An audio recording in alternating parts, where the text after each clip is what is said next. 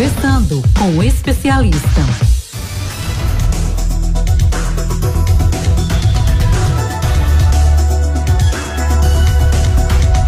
Olha, minha gente, toda quarta-feira é dia de tirarmos dúvidas sobre uh, problemas trabalhistas e previdenciários. E claro, para conversar conosco, doutor Ney Araújo. Bom dia. Bom dia, Railson João. Bom dia para todos os ouvintes da nossa Rádio Olinda. Vamos trabalhar? Vamos trabalhar, doutor. E é claro, a gente já começa eh, essa nossa conversa tirando uma dúvida. É verdade que eu posso me aposentar mais cedo por enxergar só de um olho? É verdade, é, é, Railson. É, é, a chamada visão monocular. Né? Inclusive, no ano passado saiu uma lei específica é, para essas pessoas e classificando essa visão monocular como uma deficiência sensorial e, portanto, essas pessoas elas têm é, mais facilidade né, em conseguir o BPC LOAS, quando for o caso, ou então aposentadoria por idade ou aposentadoria por tempo de contribuição como pessoa com deficiência. Por exemplo, na aposentadoria por idade, os homens se aposentam aos 60 anos de idade, ou seja, quem não tem essa visão, não é, no, no ocular, é exigido 65 anos.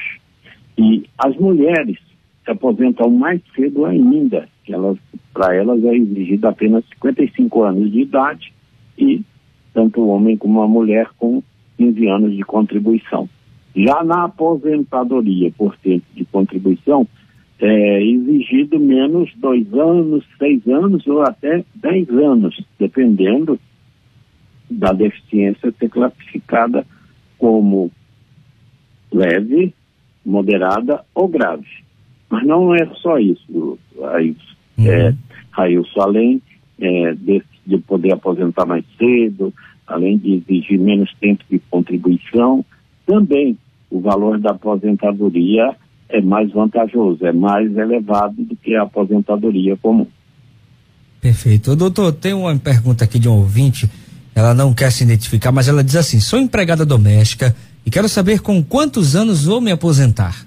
Olha, empregada doméstica, né, ela é uma contribuinte obrigatória e ela se aposenta este ano, por exemplo, com 60 e, 61 anos e meio se aposenta por idade com no mínimo 15 anos de contribuição. Se ela for se aposentar por tempo de contribuição, aí nós temos que olhar lá naquelas quatro regras de transição que foram criadas pela reforma da Previdência. Então pode ser a da idade progressiva mais tempo de contribuição, pode ser a, a de pontos, como também pode ser a do pedágio de 50% ou do 100%. Então, tem que se é, examinar é, a legislação, né, tem que examinar as regras para ver em qual regra ela poderá é, entrar a isso. Perfeito. Ontem foi dia de futebol e eu ouvi um advogado dizer que jogador de futebol tem uma aposentadoria diferente, doutor. Como é que funciona isso? Sim, o, o, jogador de futebol ele tem uma, uma regulamentação específica na, na, aposentadoria dele, não é? As regras para ele se aposentar é, como eu disse, por exemplo, agora para a empregada doméstica. Agora, quando chega no cálculo há diferença, levando em consideração que essas, um jogador de futebol normalmente ele faz uma contribuição bem mais elevada, não é? Mas ele tem uma carreira muito curta. Então, quando da concessão da aposentadoria dele, e olha, Raíssa, que pouquíssimas pessoas conhecem essa situação. Por isso que é sempre importante a orientação de um profissional previdenciarista para o cálculo dessa aposentadoria, porque ela tem que levar em consideração o período que ele passou como jogador de futebol, uhum. certo? Se você faz a média geral e faz a média do período que ele era jogador de futebol, então aquele período de jogador, se for mais elevado do que a média geral, você tem que dar um peso maior para ele, para que ele possa ter uma aposentadoria aí diferenciada. Ah, quer dizer que então tem, tem uma nuance aí diferente com relação a, a, jogador de futebol. Mas, doutor, tem outras, outras categorias que, por exemplo, a exemplo do jogador de futebol, ela usa essa mesma métrica para saber a aposentadoria? Até, às vezes tem até melhor, por exemplo, quem é marítimo, né? Aquele que trabalha como embarcado, o ano dele é de apenas 255 dias. Então já tem um grande ganho aí, não é? Um ganho aí de cerca de 41%, porque quando você multiplica 255 dias por 41, você vai encontrar 360 dias. Mas tem também é, decisão aí, por exemplo, do Superior Tribunal de Justiça, dizendo se, além de trabalhar embarcado, já ter essa BNF, se ele também trabalha em atividade insalubre, atividade nociva à saúde, e acontece muito, principalmente com derivados de petróleo, não é? o, o ruído, então você tem que calcular também como especial. Então, veja que ele tem dobrado, não é? Ele pode ter 40%, tanto do trabalho especial, como também 41% com o trabalho dele de embarcado. Doutor, tem uma pergunta que chega aqui da Laudeci, ela é de Cruz de Rebouças. Ela diz aqui: pergunte ao doutor Ney, pois completei 61 anos em junho e tenho 22 anos de contribuição. Quero saber se me aposento ainda este ano. 61 anos em junho e completou 22 anos de contribuição. Isso. Pode, pode se aposentar ainda esse ano, como se diz. Ela vai passar, não é? Né, ela, porque ela precisa de 61 anos e meio, olha aí, isso. Então, quase, né? Ela vai chegar nisso aí em dezembro, não é? Sim. Então, ela, ela, ela poderá sim é, se aposentar. Chama a atenção dela para fazer agora, se ainda não fez, porque já deveria ter feito há bem mais tempo, é, um levantamento desse período dela de contribuição. Não é? Procure o advogado previdenciarista, se é que ela ainda não tenha, procure o advogado previdenciarista e converse com ele para verificar todo o tempo que você tem. Inclusive esse que você tenha, por exemplo, em carnê, em carteiras profissionais, isso não significa que está lá anotado né, no INSS, que às vezes está anotado lá, mas tem pendências. Então, hum. se não resolver essas pendências, não, não vai constar na sua aposentadoria e você vai ter um valor menor, porque para cada ano que você puder contar a mais, vai haver um acréscimo de pelo menos 2% é, na sua aposentadoria. Perfeito. Tem mais uma pergunta de ouvinte aqui, doutor. É, a Maria, ela diz aqui que o neto perdeu a visão de um olho no acidente. Ele tem nove anos. Ela gostaria de saber se teria como dar entrada no benefício para ele. A mãe não trabalha. É, aí tem que ver a renda da família, principalmente, não é, Raios? Tem que ver a renda da família para ver se enquadra para que possa, então, fazer esse é, o pedido aí. No caso, seria do, do BPC Loas, correto? Certo.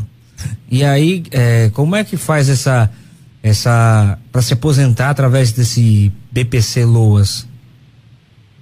É, o BPC Loas, na verdade, ele não é uma aposentadoria, não é? Porque aposentadoria é só para quem contribuiu. Ele, como é uma criança de, de, de nove anos, hum. ele não, não contribuiu ainda. Mas aí, esse benefício do BPC Loas, ele é um benefício assistencial, certo? Ele hum. conversando, uh, a representante dele, né? Conversando aí com um advogado previdenciarista, ele vai fazer algumas perguntas, algumas indagações a ela com relação à família para saber, não é, se ele se enquadra também é, no critério de renda. E aí, se verificar que se enquadra, se faz o pedido do benefício para ele. É, claro, é, levando também toda a documentação que for necessária para fazer esse pedido, porque esse é um dos grandes motivos hoje da fila do INSS estar imensa. Por quê? Que as pessoas não conhecem os procedimentos, acha que é só dizer, eu quero uma aposentadoria, e aí espera um ano, dois anos e acaba tendo o a, negado o pedido porque não soube fazer. Ô, doutor, tem como saber se está recebendo o, o benefício LOAS? Tem alguma forma de consultar isso? Tem sim, qualquer benefício a gente pode é, acessar né, a informação do, do INSS saber se a pessoa está recebendo algum tipo de aposentadoria, algum tipo de auxílio, como auxílio doença, ou auxílio doença acidentário, auxílio acidente, ou mesmo o próprio BPC LOAS. Então, é possível sim. Tem uma última pergunta aqui de um ouvinte que chega agora, agora. A reclamação que ganhei na justiça do trabalho ajuda na minha aposentadoria? Pode ajudar. E às vezes faz uma diferença bem grande. Não é? Às vezes a pessoa vai na justiça reclamar o quê? Por exemplo, insalubridade, não é? De repente ele vai até aproveitar essa documentação da justiça para ter a contagem aí de um tempo especial, que acresce 40% para a mulher, ou para o homem, 40% para o homem e 20% para a mulher. Às vezes ele foi reclamar hora extra e teve lá um recebimento de um valor importante. Então, se são verbas não é, que são pagas e que sobre elas há incidência da, da Previdência, do INSS, ele poderá ser contado tanto naquele que ainda não se aposentou, como até daquele que já possa estar aposentado, não é? se faz então um pedido de revisão da aposentadoria com base nessa reclamação trabalhista de sucesso. Ok. Doutor Ney Araújo, é sempre um prazer tê-lo aqui no Manhã 105 para tirar as nossas dúvidas sobre as questões trabalhistas e previdenciárias. Muito obrigado, uma boa quarta-feira e até a próxima, doutor. Eu que agradeço, Railson Leon. É sempre muito proveitoso falar com você e com todos os ouvintes da nossa Rádio Olinda. Desejo ótima semana a todos e até a próxima, se Deus quiser.